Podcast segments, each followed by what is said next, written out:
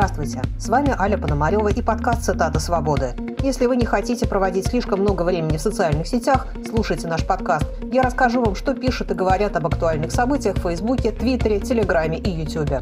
В этом выпуске речь пойдет о сроке за анекдот, о спорах вокруг общества «Мемориал», которому грозит ликвидация за несоблюдение закона об иностранных агентах, и о признании Валерия Рашкина, который стрелял в кабана, а попал в лося.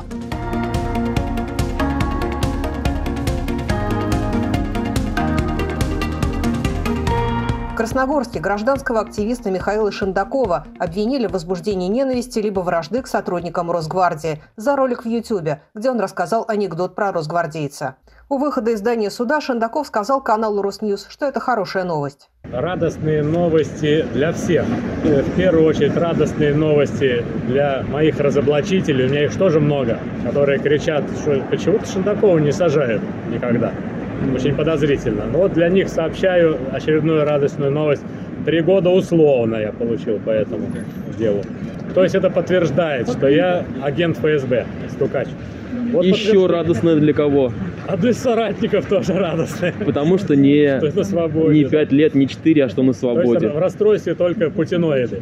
Сейчас будут злиться, ядом плескать. А, опять он на свободе. Хотя в колонию отставного полковника Шендакова не отправили, условный срок – это тоже срок. Шендаков – личность колоритная, его уже арестовывали на митингах, в том числе у массовой прогулки в сторону Кремля в прошлом году. Илья Азар, Лично с полковником Шендаковым не знаком, но в спецприемнике номер два в дворике для прогулок на стене видел оставленную им надпись. Очень она меня веселила и поддерживала бодрость духа все две недели ареста. Такого-то числа полковник Шендаков пленен оккупационными силами. Поздравляю полковника с тем, что он на свободе, хотя то, что он осудят за анекдоты, как при СССР, это, конечно, грустно. И все-таки новость про то, что в России кто-то снова получил срок за анекдот, сразу пошла в народ. Твиттер Вашингтонский обком. В Подмосковье полковник в отставке получил три года условно за анекдот про росгвардейца. Ну, наконец-то, вот теперь заживем. Андрей Козенко. А хороший хоть анекдот-то был. Алексей Ковалев. За хороший пять дают. Тут надо уточнить, что обвинения в адрес Шендакова были связаны не столько с анекдотом, сколько с его собственными комментариями к нему. Сам анекдот можно легко найти в сети. По ключевым словам, росгвардеец приходит в себя на операционном столе. Речь там идет о враче, который отрезал росгвардейцу не ту часть тела. По поводу видеоролика Шендакова тоже судят не в первый раз. Об этом он упомянул в интервью «Радио Свобода». Я, как всегда, распалившись, призвал всех врачей так вот и поступать, как в анекдоте. Вот. Это призыв к насилию.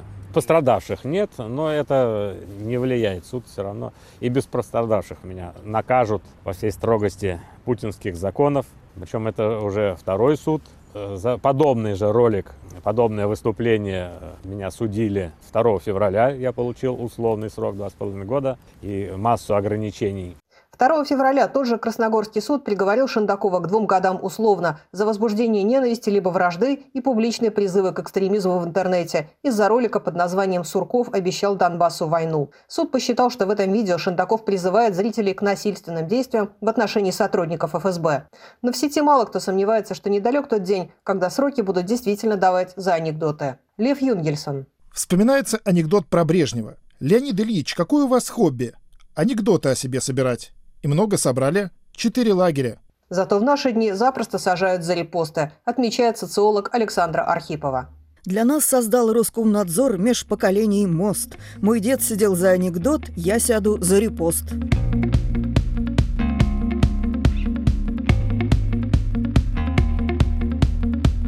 Это Аля Пономарева и подкаст «Цитата свободы». В следующей части речь пойдет об организации, которая может скоро поплатиться в том числе за то, что ведет списки тех, кто нынче сидит за репосты. Иск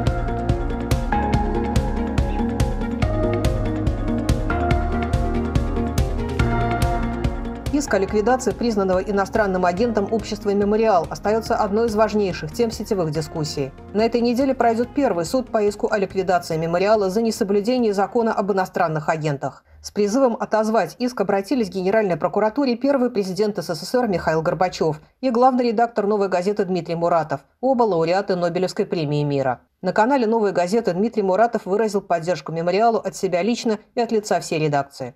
Когда у нас в стране пытаются реабилитировать Сталина, мемориал продолжает реабилитировать жертв сталинских репрессий. Когда у нас пытается правительство, власть улучшить прошлое, Мемориал делает все, чтобы изменить будущее, чтобы не повторилась та страшная история, которая перемолола страну. Мемориал, на мой взгляд, это важнейший антидот от репрессий, от того, что можно убрать ценности, от того, что можно насилием, легкой доступностью к насилию карать людей и управлять людьми. У нас сложная ситуация в стране. У нас, с одной стороны, президент содействует установлению памятника академику Андрею Сахарову на площади рядом со зданием Академии наук, а с другой стороны закрывают мемориал, ликвидируют мемориал.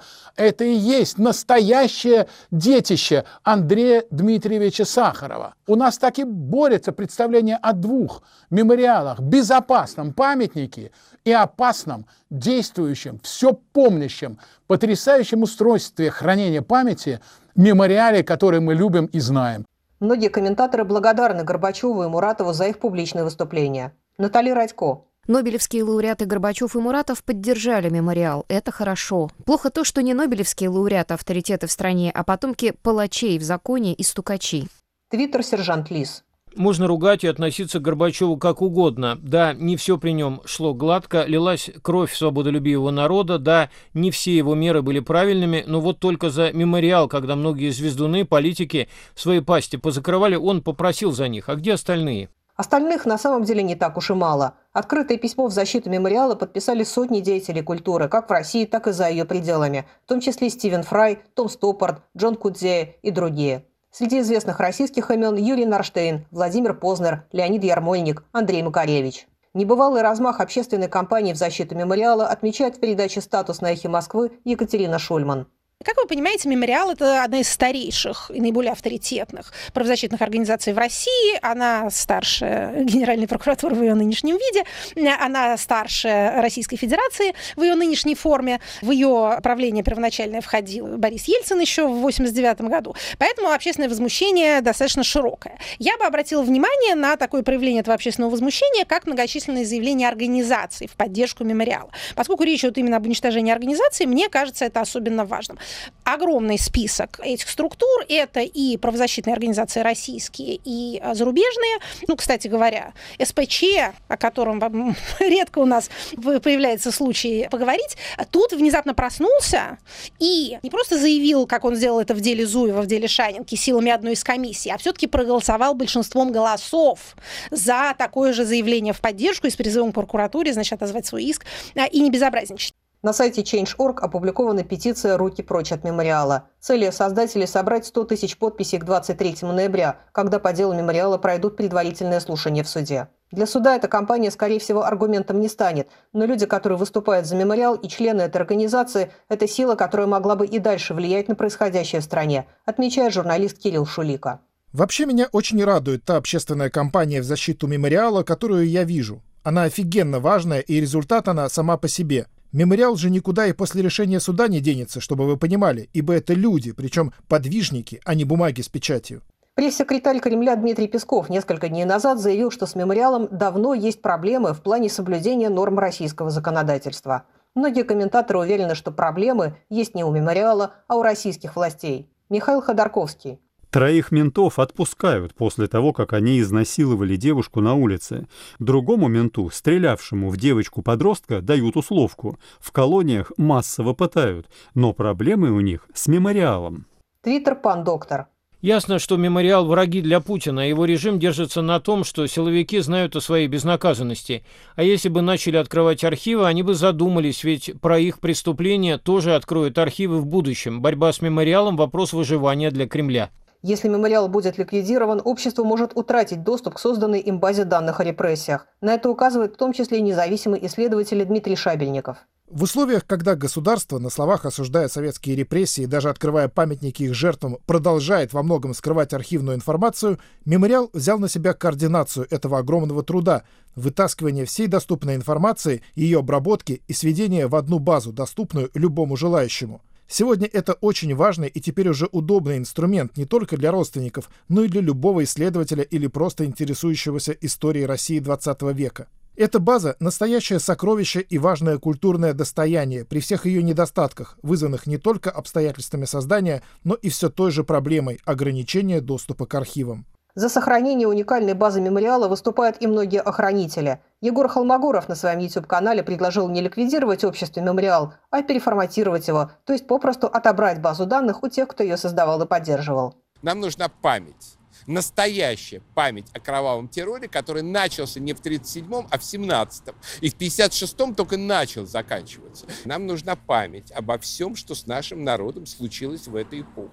Списки расстрелянных, посаженных и сосланных, базы данных, опубликованные уголовные дела, исторические исследования и память. И когда сегодня наши силовые структуры все больше ограничивают доступ к документам о коммунистическом терроре, эта вещь совершенно недопустима. Нам нужно не запрещать мемориал к радости неосталинистов, а его глубоко реформировать, убрав оттуда хорошелицых политических рантье и пригласив туда настоящих серьезных исследователей, а такие есть. Демшизу не подпускать на пушечный выстрел. Зато работу интенсифицировать раз в 10.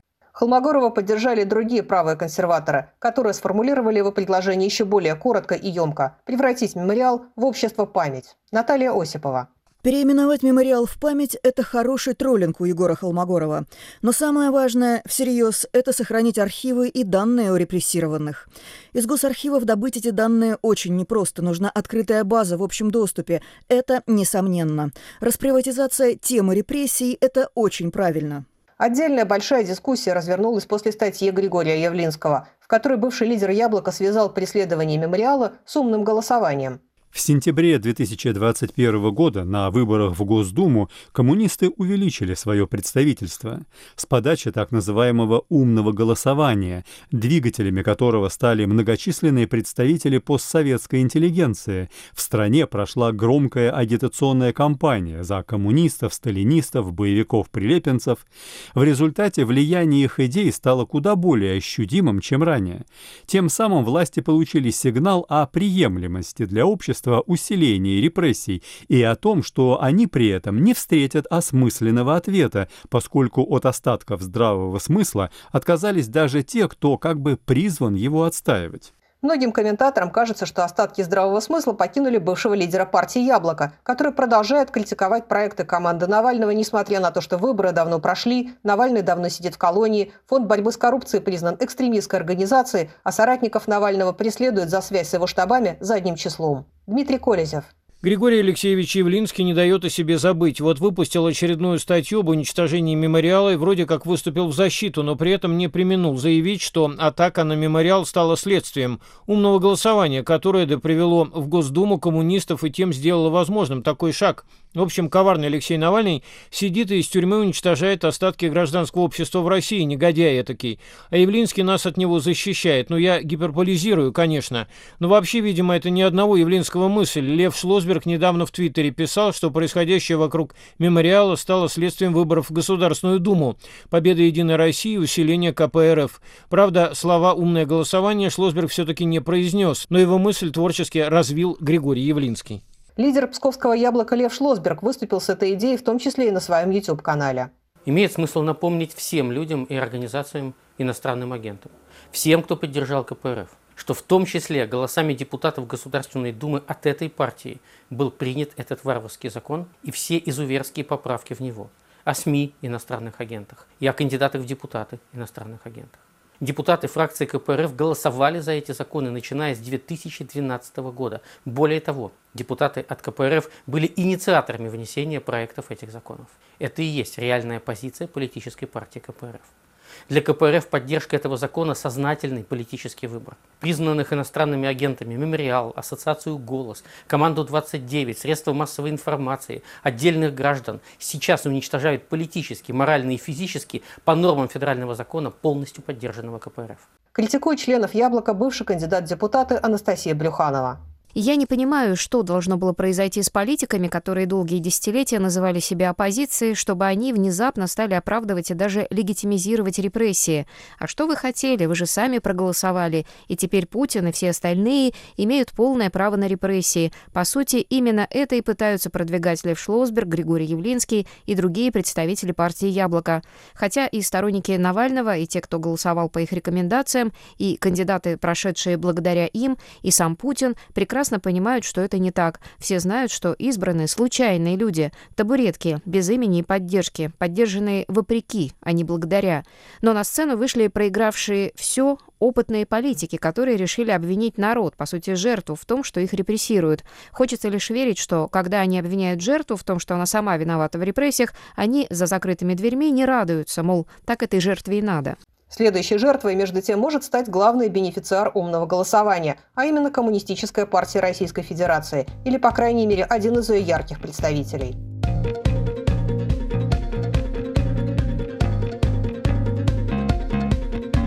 С вами Аля Пономарева и подкаст «Цитаты свободы» о самых интересных сетевых дискуссиях последних дней. Вернемся через минуту. Не переключайтесь.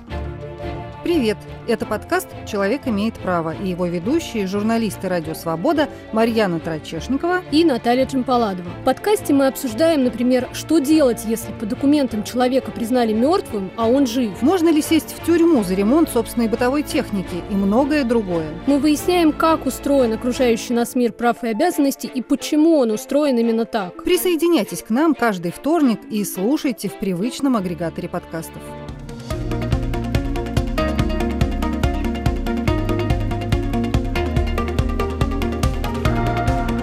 Слушаете подкаст «Цитата свободы». С вами Аля Пономарева. Депутат Валерий Рашкин, которого поймали ночью с разделанным лосем в багажнике машины, все же признал, что убил его сам, но положение свое этим ничуть не улучшил. В своем видеообращении Рашкин заявил, что стрелял в лося, потому что принял его за кого-то другого.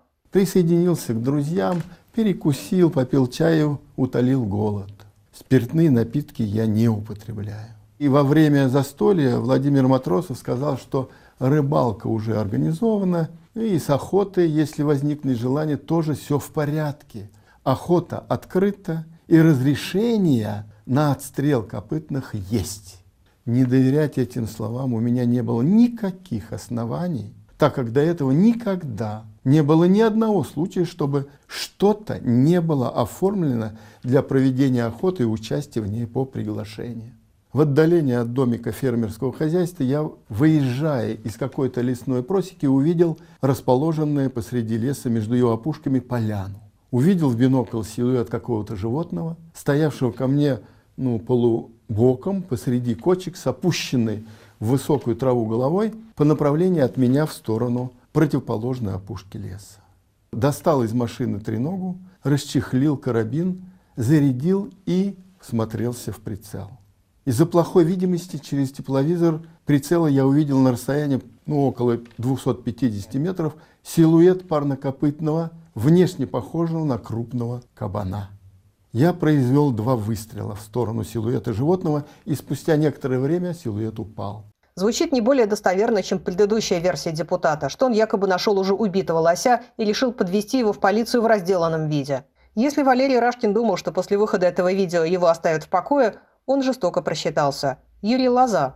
По всем каналам и в сети склоняют признание депутата от КПРФ Рашкина, где тот пытается убедить нас, что лося он убил случайно, так как перепутал его с кабаном. Причем, как выяснилось, смотрел он в тепловизор за 380 штук, который позволяет рассмотреть пол бурундука. Конечно, все это звучит нелепо, но то, с каким рвением пропаганда взялась за Рашкина, вызывает некоторые подозрения, отмечает Дмитрий Аграновский. Даже с точки зрения официальной пропаганды власти явно перебарщивают с травлей Валерия Рашкина, ведь с утра до вечера по всем каналам. Помню, когда чиновники охотились с вертолета на краснокнижных моралов, ничего подобного мы не слышали. Причем результат будет прямо обратный, вызовет к Валерию Федоровичу сочувствие. Я уж не говорю о том, что это явное, неприкрытое давление на следствие и суд, плюс откровенное нарушение конституционного принципа презумпции невиновности невиновности. Очевидно, что против депутата развернулась серьезная кампания, пишет лингвист Ирина Левонтина. Меня никто не заподозрит в симпатии ни к коммунистам, ни к браконьерам, но то, как эти шакалы сейчас куражатся над Рашкиным, это отвратительно. Даже мне позвонили из телевизора, хотели лингвистический комментарий к его рассказу. Слишком многим Рашкин был неудобен, комментирует профессор Шайнинки Григорий Юдин. Давайте я это скажу. Валерия Рашкина собираются лишить мандата за то, что он пытается представлять граждан, а не политических менеджеров. Это именно Рашкин открыл в московской КПРФ двери для молодого поколения, которое готово и умеет разговаривать с людьми на другом языке и биться за их интересы. Это во многом благодаря Рашкину в Мосгордуме есть десяток настоящих депутатов.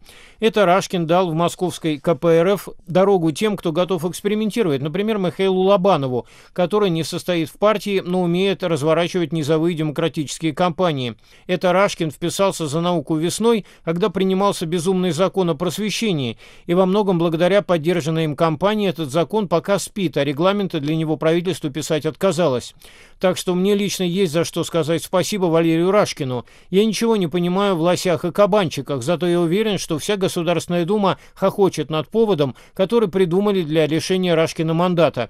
История с лосем была очевидным образом спланирована, что не отменяет того факта, что Валерий Рашкин много и неумело обманывает, отмечает на своем канале Майкл Наки. Тут надо сказать несколько вещей. Первое, ну, жалко, что он в эту ловушку попался. Очевидно, что его будут всячески везде провоцировать, за ним будет слежка и прочее. Ну, то есть один из самых активных оппозиционеров. И не предугадать, что его попытаются на чем-то поймать, было, конечно, супер недальновидно с его стороны. Второе, что мне не понравилось, что он соврал нам. Ну, то есть он же говорил, что я нашел эту тушу лося, а не застрелил его.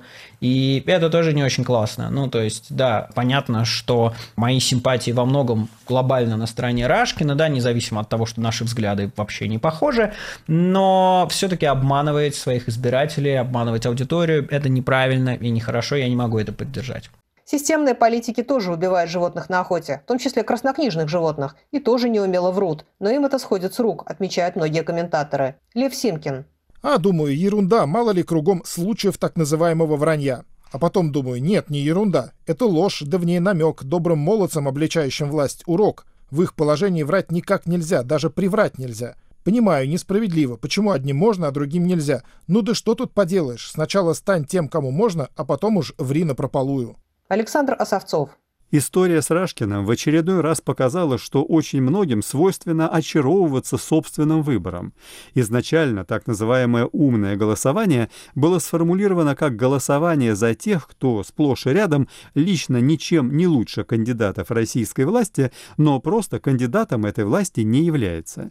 Правильно это или неправильно – отдельный вопрос. Но авторы не настаивали, что коммунисты – это окей. Они настаивали, что в сложившихся обстоятельствах голосовать за них допустимо и разумно. Потом оппоненты, естественно, начали критиковать такой выбор, а многие сторонники принялись доказывать, что выбор не то чтобы хорош, хотя и такое бывало, но что он именно лучше, чем ЕР. А сейчас выяснилось, что Рашкин ничем не лучше, что он такой же браконьер, лосеубийца и мелкий врун, как огромное количество тех. Просто очень многим хотелось и удалось убедить себя в том, что их голосование не просто выбор меньшего из зол в данных паршивых обстоятельствах, но выбор пусть относительного, уязвимого, но добра, а никакого добра вообще не предлагалось. Голосование за кандидатов от КПРФ было сугубо протестным, и теперь КПРФ предстоит за это поплатиться, отмечает Михаил Фишман на телеканале «Дождь», который, как я вынужден уточнять, признан российскими властями иностранным агентом. Так Валерий Рашкин сам стал, если угодно, кабана-лосем, пал жертвой собственного самомнения и веры в то, что руководство партии сможет отстоять его и на этот раз. Что, конечно, была ошибка, потому что, как сразу было понятно, в тот вечер шли две охоты, а не одна. На одной охоте Рашкин охотился то ли на кабана с разрешением на охоту, то ли на лося без разрешения, и это уже не так важно. И это, конечно, не самое тяжелое преступление в Уголовном кодексе. Зато на другой охоте ФСБ охотилась на самого Рашкина, и эта охота увенчалась успехом. Поймали с полицией личным, а в результате и на вранье лидера несистемной фракции Компартии, который, по сути, вышел на замену посаженным в тюрьму Алексея Навального на этих выборах. По крайней мере, с точки зрения избирателей на замену вышел. с точки зрения избирателей, которые впервые голосовали за КПРФ из протеста против власти, а не из-за тоски по Советскому Союзу, по массовым репрессиям или в чем еще винит умное голосование и вообще голосование за КПРФ Григорий Явлинский. При желании можно обвинить Навального еще и в том, что у Рашкина теперь отнимут депутатский мандат, иронизирует Игорь Эйдман. Лидер партии «Яблоко» уже заявил, что в гибели Лося виновато умное голосование лично Навальный. Если бы не поддержка УГ, Рашкин не прошел бы в Думу. Тогда бы он с горя запил, а в запое с трясущимися руками в зверя не попасть. Лось был бы спасен. Так что можно сказать, что Навальный лично вложил ружье в руки Рашкина и направил его на несчастное животное. Вопрос о лишении Рашкина депутатского иммунитета могут рассмотреть уже на этой неделе. Коммунистической партии остается разве что вовремя отречься от своего товарища, рассуждает Кирилл Шулика. КПРФ, если будет голосовать против лишения его неприкосновенности, окажется в совершенно идиотской ситуации. Им мало Грудинина, с которым они бегают как с флагом, будет еще Рашкин. При этом понятно, что за коммунистами пришли, а заступиться за них некому, всех остальных уже разгромили. Буквально классический случай. Более того, Лосю сейчас сочувствовать будут все медиа, и официальные, и, так сказать, независимые, ибо они все с креном в зоозащиту. Информационное поле не просто не на стороне КПРФ, оно крайне неблагоприятно. Не менее неблагоприятно, чем правовая ситуация. И это для репрессивного аппарата открывает просто бескрайние просторы в борьбе с коммунистами. Сталина еще вспомнят. Пока Сталина вспоминают в основном оппозиционные комментаторы. Николай Травкин, Радуйтесь, товарищ Рашкин, кремлевские начали действовать в духе обожаемого вами Сталина. С внесистемными иноагентами разобрались, и настала ваша очередь системных. Да и что вам грозит-то? Ну, с депутатского довольствия снимут, с партийных должностей попросят, но не расстреляют и даже не посадят. А вот при вашем любимом Сталине вся ваша саратовская компашка сегодня перебитыми пальцами подписывала бы признание, как вы готовились копать туннель до Англии для прохода подхода танков НАТО, а лось случайно подслушал, и вы его самолично пристрелили. Молитесь, что Сталин не успел еще вернуться, и вы легко отделаетесь, товарищ Рашкин. Однако в том, что Валерия Рашкина не посадят, уверенности пока что нет. Изначально уголовное дело на депутата возбудили по первой части статьи 258 «Незаконная охота с причинением крупного ущерба» со сроком до двух лет – а теперь прокуратура обвиняет его уже по второй части той же статьи в незаконной охоте с использованием служебного положения либо по предварительному сговору. По этой статье Рашкину может грозить до пяти лет заключения.